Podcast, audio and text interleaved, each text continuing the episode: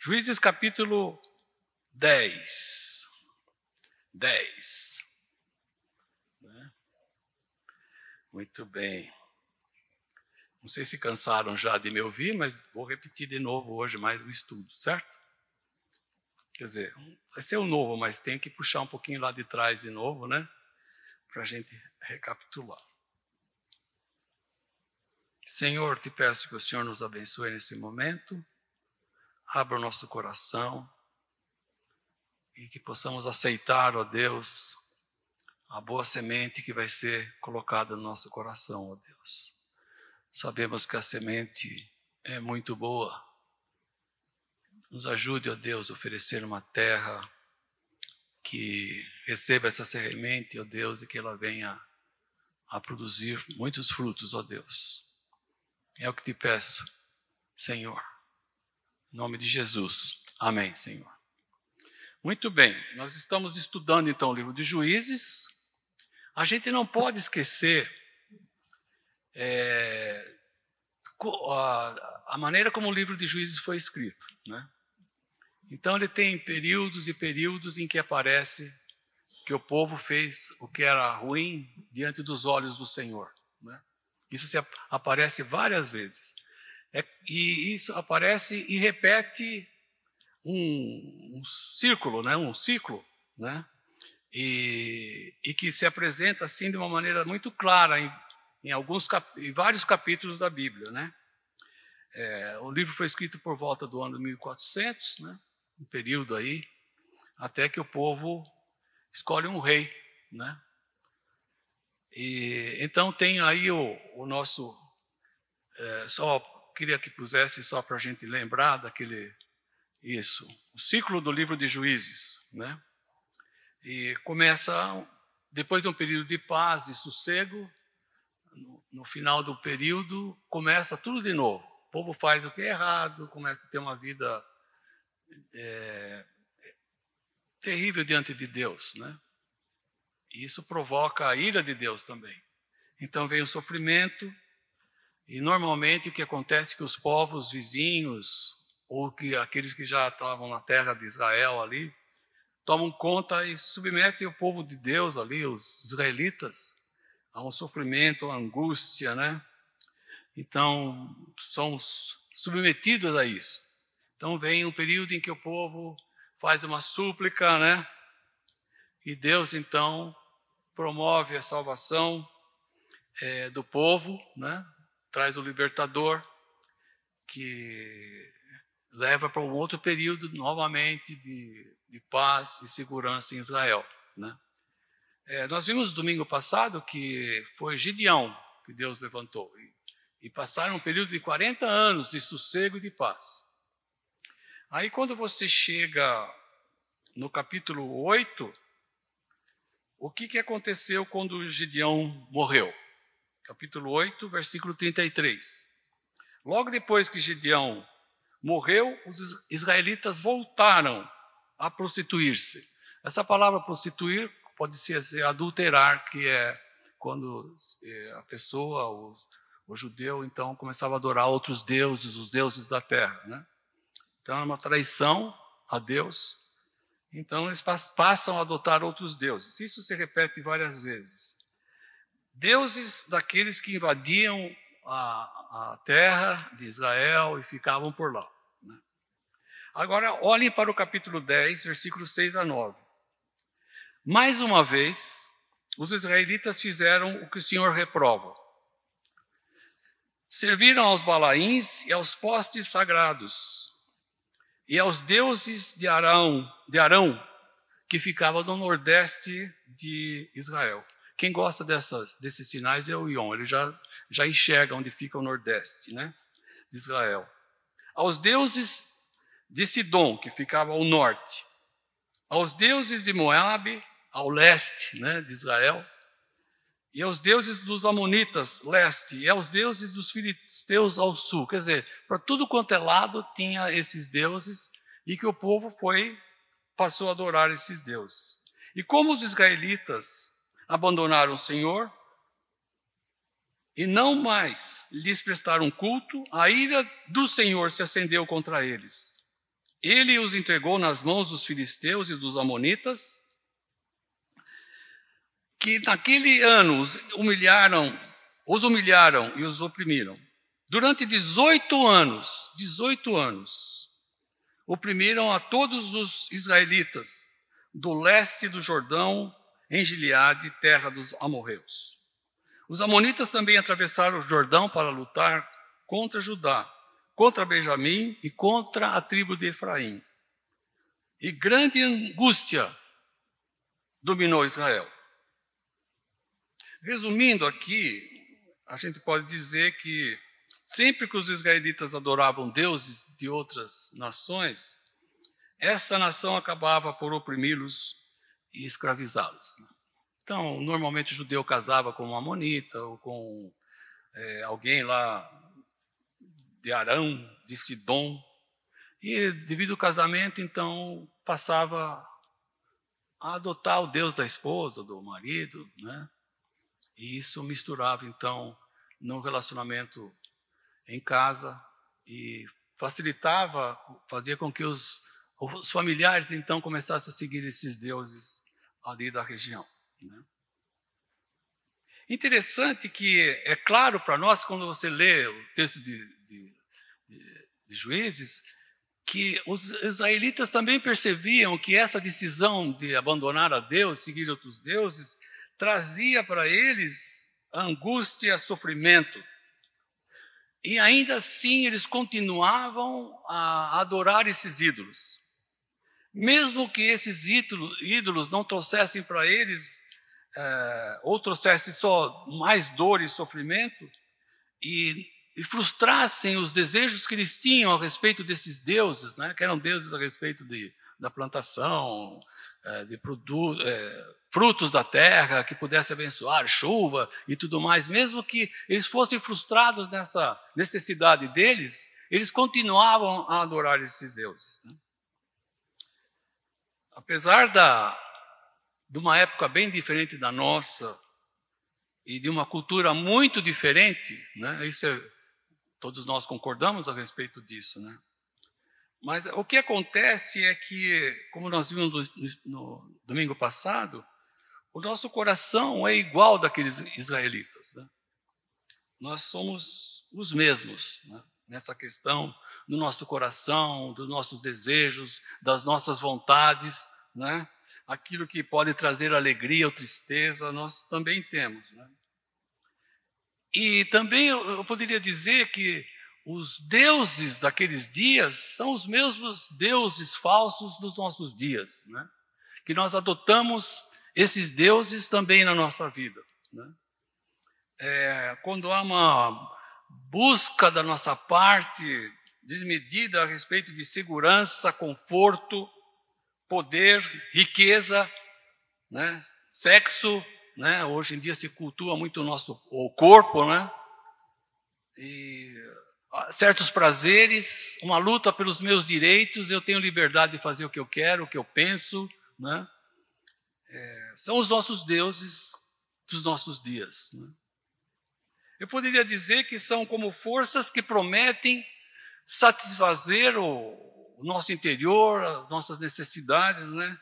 Então, essas forças vêm para nos dominar devido aos nossos desejos, à tendência do nosso coração. Só que eles não satisfazem os nossos desejos. Né? Nós continuamos com as mesmas necessidades, com os mesmos desejos, e, e com o coração frustrado, né? triste. Então nós podemos dizer que é, aqueles judeus, eles queriam adorar a Deus, mas ao mesmo tempo, o que dominava o coração deles não era Deus, eram esses deuses falsos, os seus desejos, né? É, que eles projetavam nesses falsos deuses.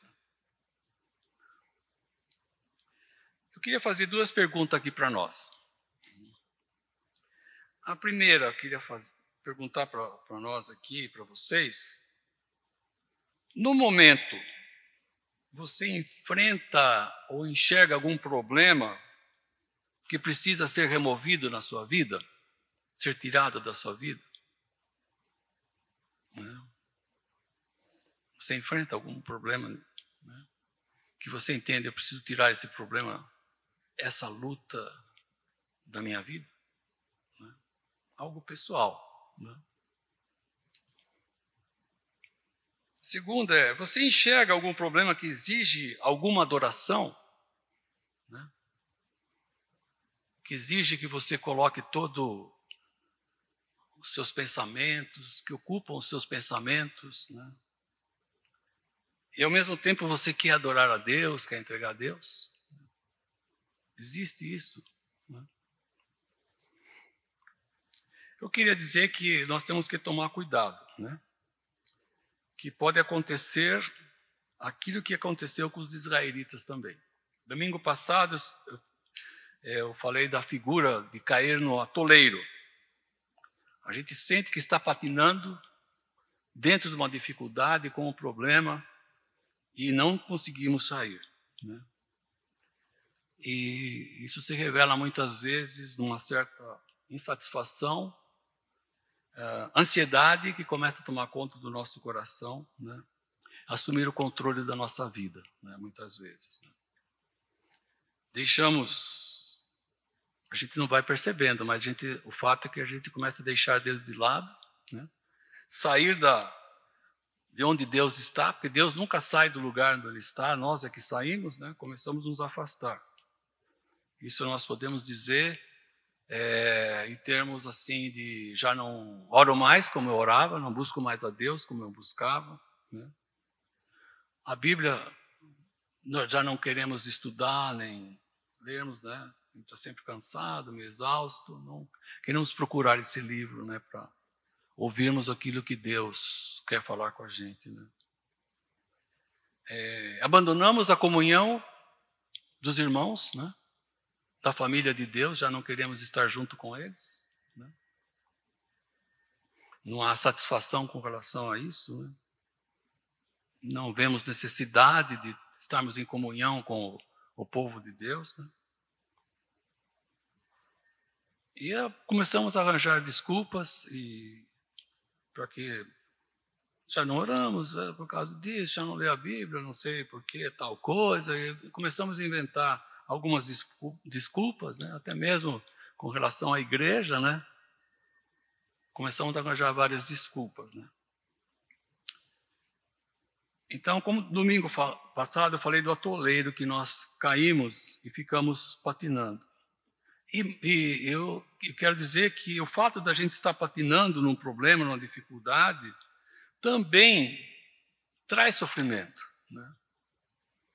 Traz dor para a nossa vida. Né? O fato de adotarmos esses deuses na nossa vida, que eu citei alguns deles aqui, onde nós colocamos, empenhamos a nossa vida na busca daquilo que vai nos trazer alegria, propósito para a vida. Não, já não fazemos mais isso em Deus, mas em pessoas, no curso, num trabalho, né? É, o dia que tiver mais grana, né? todas essas coisas começam a assumir o lugar que é de Deus na nossa vida. Né? E foi o que aconteceu com os israelitas. Vejam agora os, os versículos 10 a 14. Então os israelitas clamaram ao Senhor, dizendo: Temos pecado contra ti, pois abandonamos o nosso Deus e prestamos culto aos balaíns. Né? O Senhor respondeu: Quando os egípcios, os amorreus, os amonitas, os filisteus, filisteus os sidônios, os amalequitas e os maonitas os oprimiram, e vocês clamaram a mim, e eu os libertei das mãos dele. Então, acho que você não precisa saber muito como eram esses deuses, daí depois nós podemos procurar e você ver como é que eram esses deuses e o que eles faziam, né? É, qual era a expectativa dos judeus com relação a eles. Então, Deus está falando para vocês, procuraram esses deuses, né? Vocês, vocês o buscaram, e agora e eu, muitas vezes, isso já aconteceu na história desse, de vocês, da vida desse povo. E eu socorri, libertei vocês por várias vezes. Né? Assim como Deus faz com a gente. Né? Se você olhar para trás, você vai ver que também Deus agiu muitas vezes na nossa vida. Né? Deus fez, já provou a sua presença, o seu cuidado para conosco. Nós também temos a mesma experiência. Né? Mas Deus diz assim: Mas vocês me abandonaram, prestaram culto a outros deuses, por isso não os livrarei mais. Clame aos deuses que vocês escolher, escolheram, que ele os livre na hora do aperto. Ora, se vocês procuram esses outros deuses, se vocês colocaram as suas vidas ali para que eles controlassem sua vida, então vá, continue, vá buscar neles a realização da sua vida. Busque neles a satisfação que você está querendo a realização que você está buscando. Né? Você não disse que depois que eu estudar, depois que eu fizer isso, daí então eu vou ter um tempo melhor. Não, você acha que era isso? Então vai, continue estudando, continue fazendo. Faça com que isso controle e assuma a sua, assuma a sua vida. Né? Abra mão de algumas prioridades da sua vida, vai lá. Né? É isso que você quer? Continue nessa caminhada. Né? nessa caminhada da sua vida. Né? É isso que Deus disse para eles. Né? Deus não perdoa. Eu não perdoo vocês mais. Ao invés de perdoar, Deus dá uma dura, faz uma advertência a eles. Né? Estão sofrendo, mas não se entregaram ao, uh, mas se não se entregaram aos deuses para controlar suas vidas. Peçam ajuda de, daqueles a quem vocês entregaram ah, o seu coração, o seu propósito de viver. Né? Busquem neles agora. Né? E pare de falar comigo. Né? Eu não quero aqui fazer uma doutrina, né? Não penso em fazer nenhuma doutrina a esse respeito, mas Deus pode nos deixar em sofrimento. Muitas vezes, né? Nos deixar em sofrimentos, Deus pode nos deixar bater a cabeça, é como diz, né? Quebrar a cara. Né? Deus pode fazer isso conosco também. E a intenção de Deus com isso é nos trazer de volta. Né? Nos trazer de volta. Você já sabe que daquela figura do, do camarada que não sabe nadar, cai no rio, né? está se afogando, e se você pular para socorrer imediatamente, ele puxa você para baixo também. É? Então tem que deixar a pessoa se bater, ficar exausto, perder suas forças para depois prestar o socorro que ele precisa. Né? É? Deus pode fazer muitas vezes isso, não para só trazer sofrimento e dor, mas para trazer a gente de volta. Né? Quando, porque o sofrimento ele tem uma tem um lado bom que mostra nossa fragilidade, né? quebra a nossa autossuficiência, não é? é eu, pelo menos, quando estou doente, me sinto muito humilhado, sinceramente, me sinto humilhado. Né? Eu vejo o quanto eu sou frágil, né? E aí eu vou correndo e falo, Senhor, me tira dessa. Né? Quando a gente perde, então, abre mão daquilo que a gente acha que deve fazer, deixa para Deus, para o Senhor da nossa vida, tomar conta, então é que Deus nos, nos acode. Né? Então, esse sofrimento não é apenas um castigo, uma disciplina, mas ele tem como objetivo nos trazer de volta para Ele, né?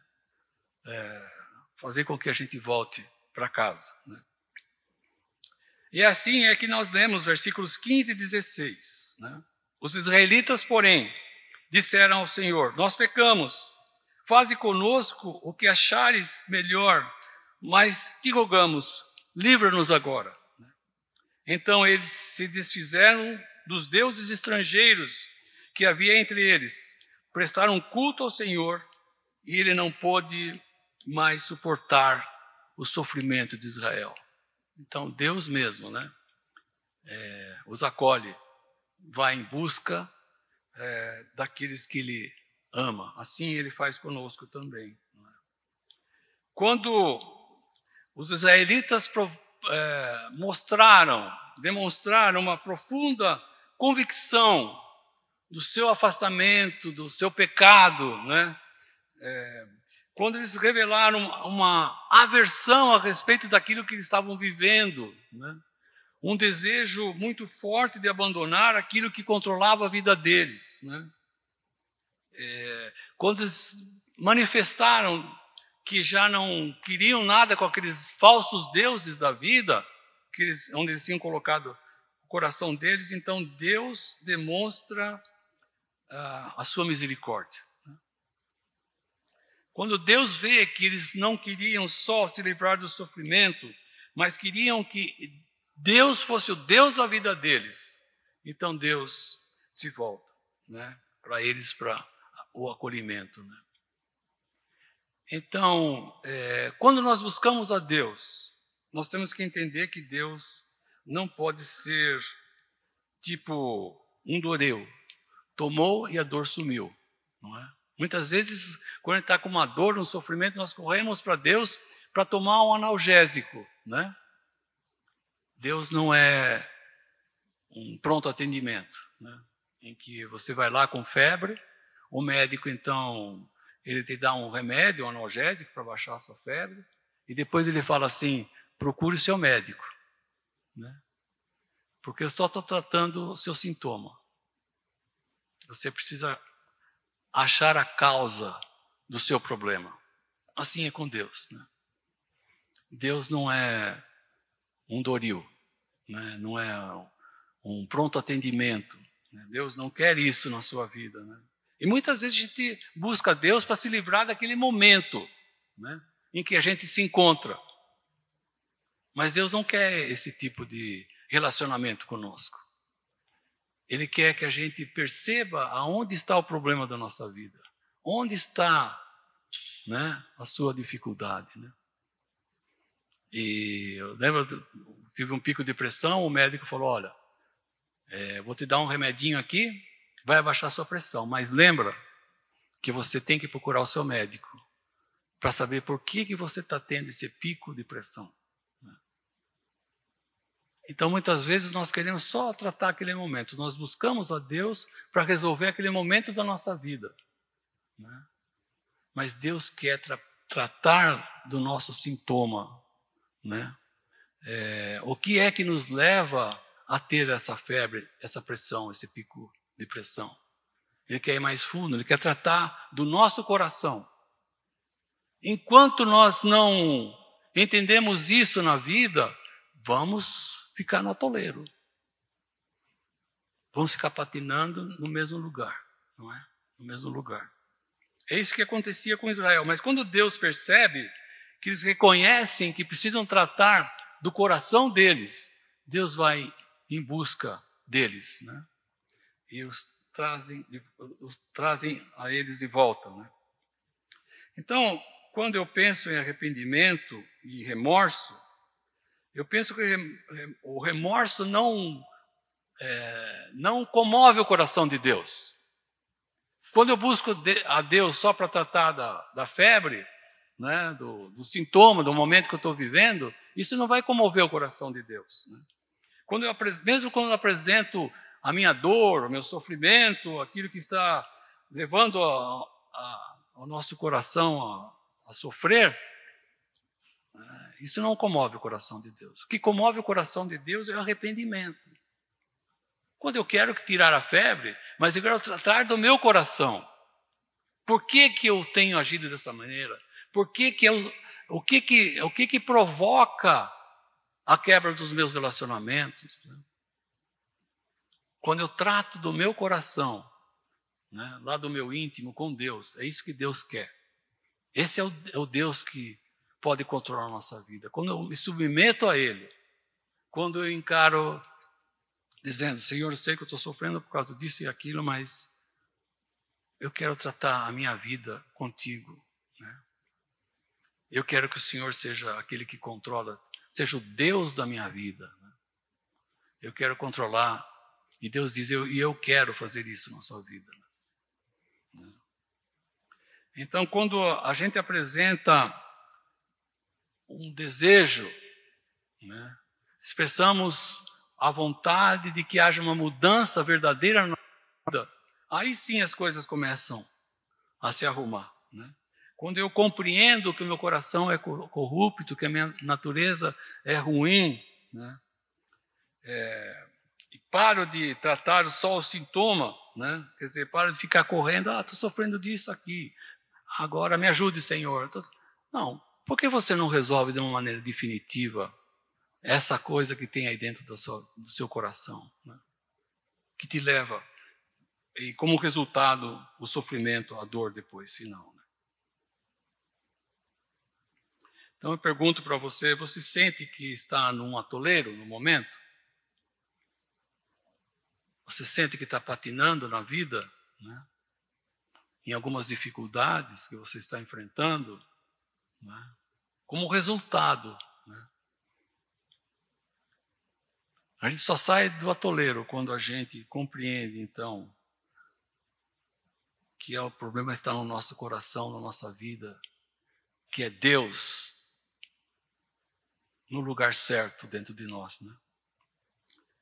Quer sair do atoleiro só devido ao sofrimento, só apenas para conquistar uma nova situação, só para resolver uma questão, né? Procura Deus porque eu estou com dificuldade no relacionamento com os meus pais, com a minha mãe, eu com os meus filhos, só para resolver essa situação. Você quer só isso? Quer um pronto atendimento? Né?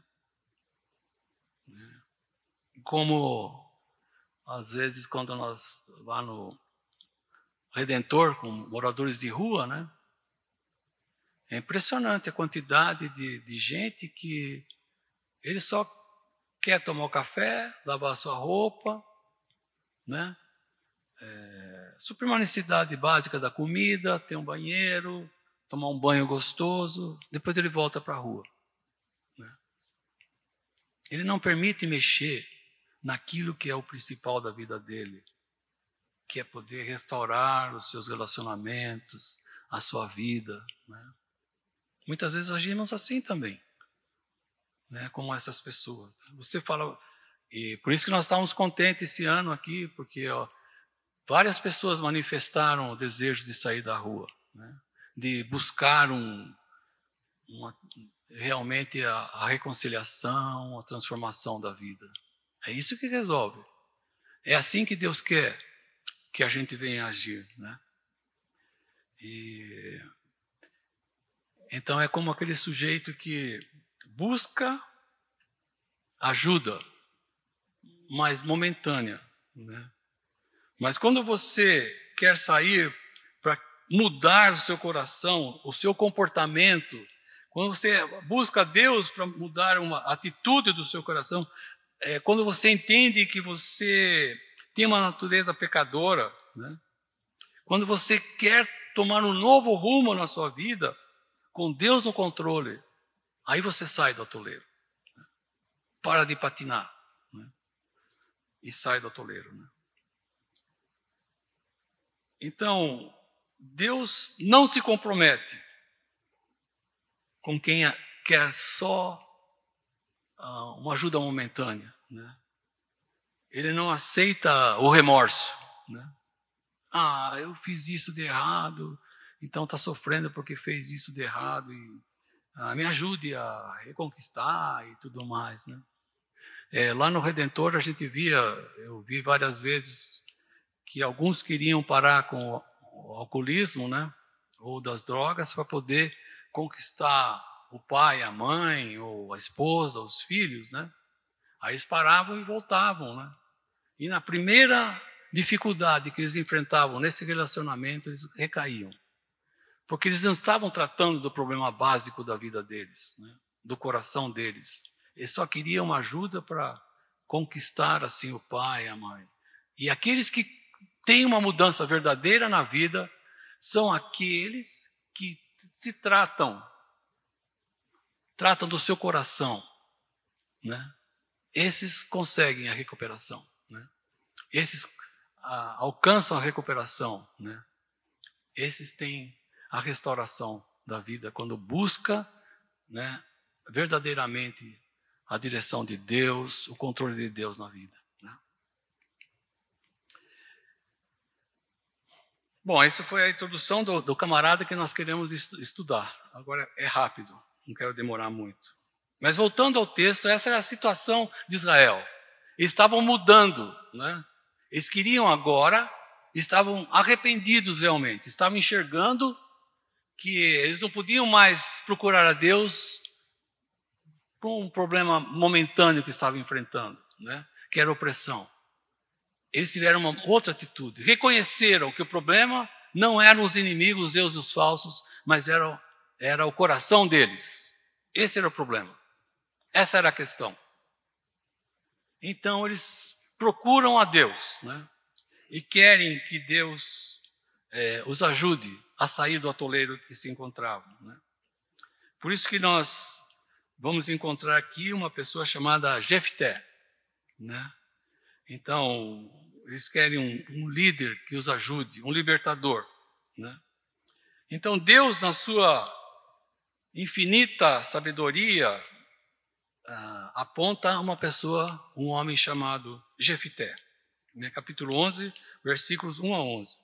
Eu queria que você prestasse bem atenção nessa pessoa, né? Jefité.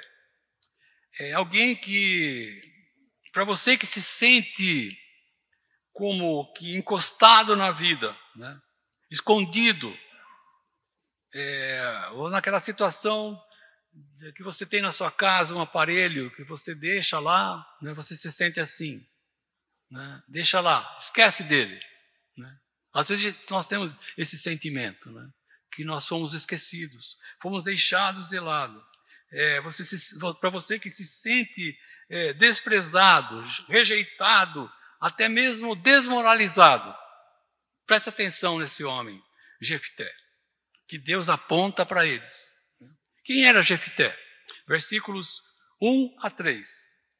Jefté, o Geliadita, era um guerreiro valente sua mãe era uma prostituta. Seu pai foi Gileade. A mulher de Gileade também lhe deu filhos, quer dizer, a mulher a titular, né? Lhe deu filhos. E Jefité era filho daquela prostituta, da mulher com que ele tinha ou teve algum caso, né? É, lhe deu então diz a palavra, que a mulher de Gileade também lhe deu filhos, que quando já estavam grandes expulsaram Jefité, dizendo: Você não não vai receber nenhuma herança de nossa família, pois é filho de outra mulher. Então Jefité fugiu dos seus irmãos e se estabeleceu em Tobi. Ali um bando de vadios uniu-se a ele e o seguia. Então os israelitas queriam um, líder e foram, por indicação de Deus, né? É, teve, provavelmente foi uma comissão, deve ter orado e falou: vamos buscar alguém. E Deus orientou para que buscassem a Jefité, um libertador. Né? A quem Deus envia, a quem Deus aponta, aponta um filho de guerreiro que teve um caso como uma prostituta, alguém que fora expulso de casa pelos meios irmãos, é, alguém que vinha de uma família que nós podemos chamar disfuncional, né? relacionamentos estranhos, né? alguém que era jovem ainda, que se uniu a um bando que vivia de roubo ou do crime organizado. Que boa indicação de Deus, né? Que coisa incrível, né? Deus indicando alguém que vai ser o libertador. Vindo de um lar arruinado, um marginal. Podemos dizer que alguém que estava na geladeira, por sua origem, certamente por se sentir também rejeitado, escanteado pela vida, era tipo da pessoa que tudo que aconteceu com ele podia tor é, torná-lo uma pessoa amarga, alguém que podia ser vingativo, alguém que podia ser cruel. A gente vê muita gente é, se justificando na vida dos seus erros, por causa do lar em que veio, né, pela formação, pelo tratamento que foi oferecido a ele, pelo desprezo. Né? Muita gente assim. Deus indicou alguém assim. Mas sabe que aqui nós podemos ver que Deus é o único que enxerga o nosso coração. Nós temos muitas coisas que podemos dizer que a gente se apresenta assim, uma fachada, né? Mas Deus vê o nosso coração, vê o nosso potencial. Deus enxerga o nosso valor. Apesar de tudo que a gente faz de errado, né? Deus enxerga. Né? Não sei se você se sente uma pessoa desprezada, não sei se você se sente uma pessoa rejeitada, desprestigiada, desmoralizada, né? por tudo aquilo que você já fez, quem sabe. Mas Deus olha mais profundo, Ele olha para o nosso potencial. E a Bíblia é recheada de pessoas assim, de histórias de pessoas rejeitadas, né?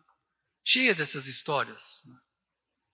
Você vê, por exemplo, Paulo, que experimentou a, a maravilhosa graça de Deus e teve a sua vida transformada né? em um apóstolo, né? um perseguidor, um nós podemos chamar de matador de cristãos, e que se tornou alguém, depois de Jesus, a pessoa mais importante que nós temos na Bíblia, no Novo Testamento. Certamente é. Né? Nós temos até um módulo na nossa escola bíblica dominical que estuda sobre a vida de Paulo. Né? Como é que Deus transforma e vira a vida de uma pessoa para ser uma pessoa tão importante para nós hoje, né? É, podemos citar Pedro, um sujeito imprevisível, estourado, né? Que não tinha limites, né? o que se tornou. Nós vemos um Tomé que ele chama para ser um dos seus discípulos, e aí mais tarde como apóstolo, uma pessoa difícil, incrédulo, cheio de dúvidas a respeito de, de Deus, de Jesus. Né? Deus chama essa pessoa. Né? Então, não sei quais são as marcas da sua vida, pelo que, que você é conhecido, né? mas na verdade quem te conhece é Deus. E Ele oferece para você a oportunidade de transformar a sua vida. Né? Deus oferece essa oportunidade para nós, né? de revelarmos aquilo que realmente nós somos. Né? Não só pelos atos já cometidos, né? mas por aquilo que Ele pode fazer da sua vida uma vida transformada. Não, é? não sem problemas, mas uma vida transformada uma vida que pode se tornar útil. Né? Deus faz, pode fazer isso. Né? E é o que aconteceu com, com Jefté. Há pouco tempo atrás, é, eu e a Sônia tivemos o privilégio de conhecer um, um missionário aposentado de uma missão inglesa, até esteve na nossa casa, e, e o Davi que indicou, foi diretor da missão lá em Bangkok, né, na Tailândia. E daí a gente começou a perguntar das origens dele. Né? Então, os pais dele, desse missionário, eram moravam na África, ingleses moravam na África. Foram lá para implantar um, um, hospital, né? como missionários mesmo, é médico, mas missionários. E foi numa época que o Zimbábue estava sofrendo uma, uma, um problema político, um ditador que tinha lá. Né? Então teve um grupo rebelde que se levantou. E esse grupo rebelde, então, eles foram, matavam aqueles que aparentemente davam apoio ao governo, né? mas foram lá para ajudar a situação. Né? E um grupo rebelde, ainda de um grupo jovem ainda, né? fez um massacre nos anos 90. Eu me lembro desse massacre. Mataram os missionários e suas famílias. Né? E, mas o pai dele, desse, desse, desse rapaz aposentado, né, missionário, os pais fugiram antes, com ele, né, com a família, e não foram mortos. E agora, há, há alguns anos atrás, ele quis é, procurar quem era esse líder. Né? Ele descobriu que a liderança ainda, o líder estava vivo e que esse líder se converteu se converteu de maneira incrível. Né? Não quero ficar contando os detalhes. Se converteu e hoje ele é um exerce uma, uma liderança, né, para transformar a vida de pessoas. Né? Fala de Jesus, né, para essa transformação. Deus pode transformar nossa vida, dar um novo significado. Né? Para você que se sente desprezado, escanteado, desmoralizado, né? sem significado para viver, né? ou que perde o rumo em determinados momentos. Né? A maravilhosa graça de Deus pode transformar a sua vida, a nossa vida. Né? Mas veja como que Deus então levou é, os israelitas a achar esse grande homem. Versículos 4 a 10 diz assim: Algum tempo depois, quando os amonitas entraram em guerra contra Israel, os líderes de Gileade foram buscar Jefité em Tobi. Venha, disseram, seja conosco, seja nosso comandante para que possamos combater os amonitas. Disse-lhes Jefité: Mas vocês não me odiavam e não me expulsaram da casa de meu pai? Por que me procuram agora quando estão em dificuldades? Ele também não deu mole, não. Falou: olha, vocês estão procurando a, a mim? Vocês que me rejeitaram, me desprezaram? Por que, que vocês estão agora me procurando nesse momento de sufoco da vida? Né? Apesar disso, agora estamos, ele está dizendo, os representantes estão dizendo, apesar disso, agora estamos apelando para você. Responder os líderes de Gileade. Venha combater conosco os amonitas. Você será o chefe de todos os que vivem em Gileade.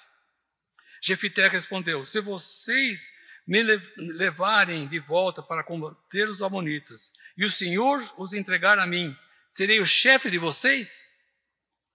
Né? Então, é, num certo modo, eles estavam procurando o reconhecimento da parte de Deus. Né? É, busca, ou melhor, é, Jefité estava procurando o reconhecimento daqueles que levaram a Jefité a viver uma vida separada, né? o empurraram para essa vida de des desprezado. Né? Jefité conversa com eles a respeito disso. Então os líderes de Gileade respondeu: O Senhor é nossa testemunha, faremos conforme você diz. Né? Então houve um reconhecimento, um acerto do passado. Né? Acredito que Jefité tinha todas as qualidades para ser um grande líder, era um homem valente. Ele tinha todas essas qualidades, né? Apesar de todo, de tudo o que ele estava sofrendo e fazia de errado, né? digamos, né? ele tinha esse potencial. Jefité estava pronto, mas encostado, né? escondido, estava rejeitado, estava numa prateleira. Mas Deus enxergou. Né? E, o que nós precisamos é enxergar a graça de Deus, né? a graça que nos acolhe, né? que, nos, uh, é, que nos recebe. É isso que nós precisamos entender quando você se sente rejeitado. Né? Como Paulo ouviu né? é, da boca de Jesus: né? A minha graça te basta. A minha graça te basta. Não podemos, por outro lado, também é, ignorar aquilo que traz amargura, aquilo que nos ofende, né? como o Jefité fez.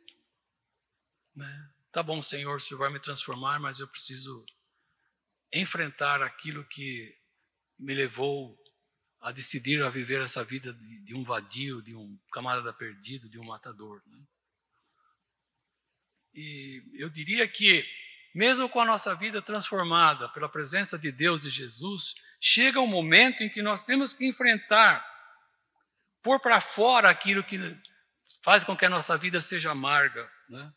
seja uma vida cheia de.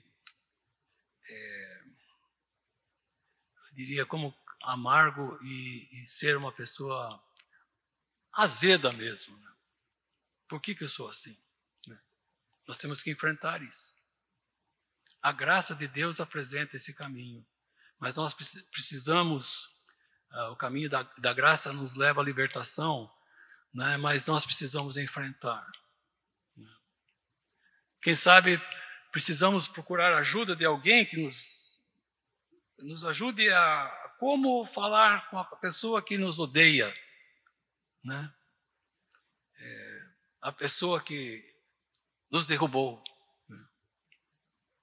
Nós precisamos enfrentar essa situação.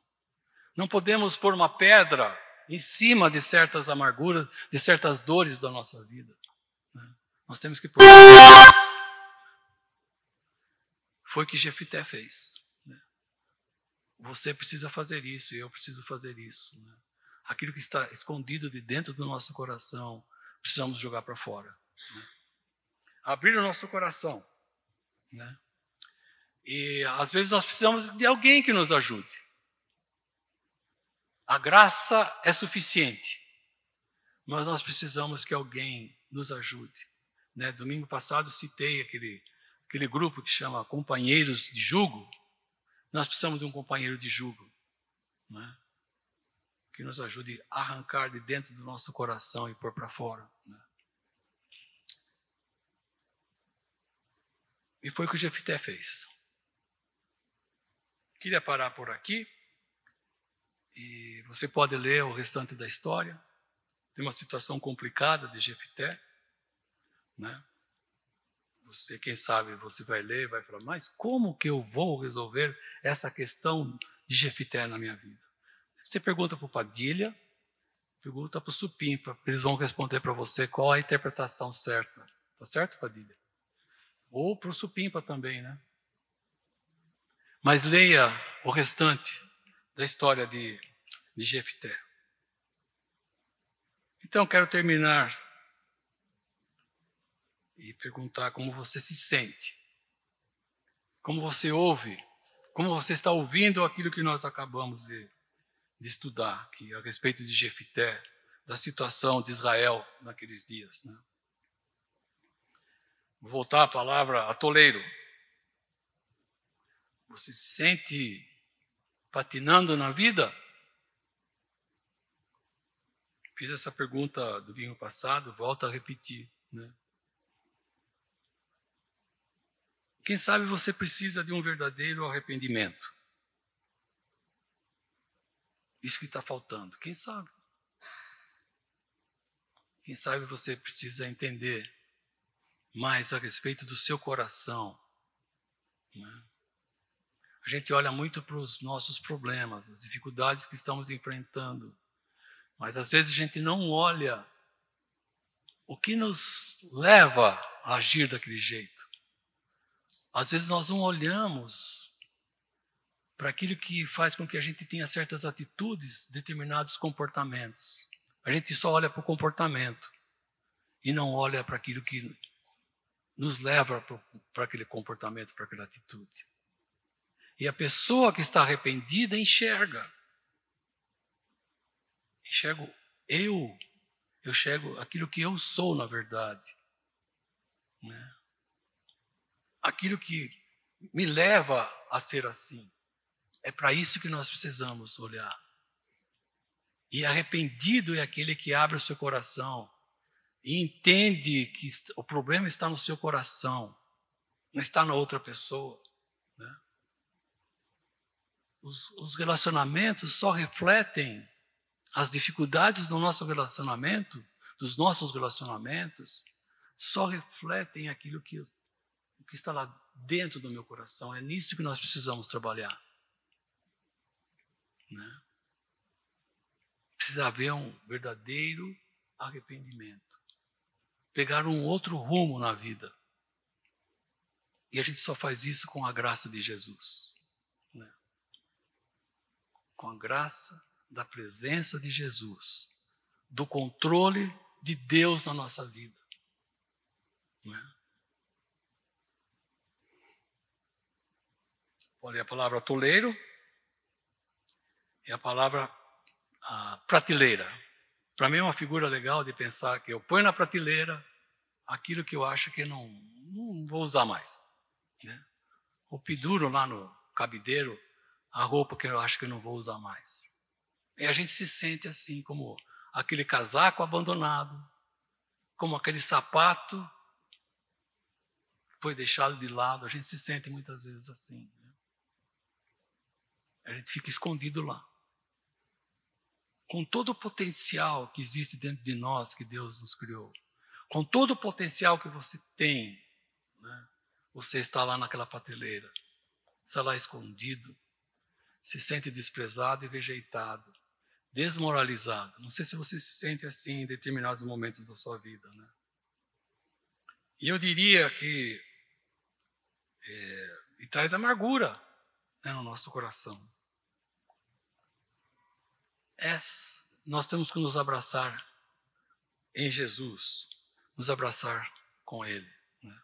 porque Ele nos acolhe e Ele entende, Ele enxerga o seu potencial, Ele enxerga o seu valor, apesar de tudo que o seu coração é, apesar de toda a sua natureza ele enxerga e pode restaurar e dar uma nova oportunidade na sua vida. Creia no que isso que estou falando. Né? E ouça o que eu vou te dizer também, já falei domingo, domingo passado, é, que nós precisamos da ajuda de alguém. Né? Que alguém que nos ouça, que nos apoie, né? que ouça e ore conosco. Nós precisamos de, de alguém que nos aconselhe, né? Mas alguém que ame a Jesus, ame a Deus, que tenha certo na sua cabeça os princípios, os valores de Deus. Essa pessoa pode te ajudar. Né? Todos nós precisamos. Né? E ouça aqui o que eu estou te falando, que você tem que abandonar a amargura, né? esse sentimento que você tem de que alguém te rejeita, você tem que enfrentar isso. Né? Mas com a graça de Jesus, com a ajuda de alguém que vai te ajudar e te orientar também, para que você possa promover essa mudança na sua vida. E você tem que perdoar, né? tem que perdoar. Como Jefité fez perdoou. É, a gente vê muitas vezes, nos, especialmente nos casamentos, né, que a gente quer levar o nosso cônjuge ou alguém que a gente acha que é o culpado da nossa vida e traz para a gente, né, para a gente conversar, e graças a Deus porque trazem. Mas sabe que o que muda a situação do outro, que a gente enxerga enxerga que a pessoa é culpada é quando eu perdoo. Quando eu perdoo. Não é que ele vai mudar a atitude dele, não é que. Isso não vai, não vai resolver tanto. Mas o que leva o outro à, à mudança é quando eu, eu perdoo. Aquilo que resolve os nossos relacionamentos, as nossas lutas em relacionamentos, no trabalho, em qualquer situação, é o perdão. Só quando eu perdoo, há um sinal de restauração, de mudança. Eu tenho que perdoar. Foi o que Jefité fez. E demonstrou todo o potencial dele, né? que Deus mesmo tinha dado para ele. Né? Vamos orar?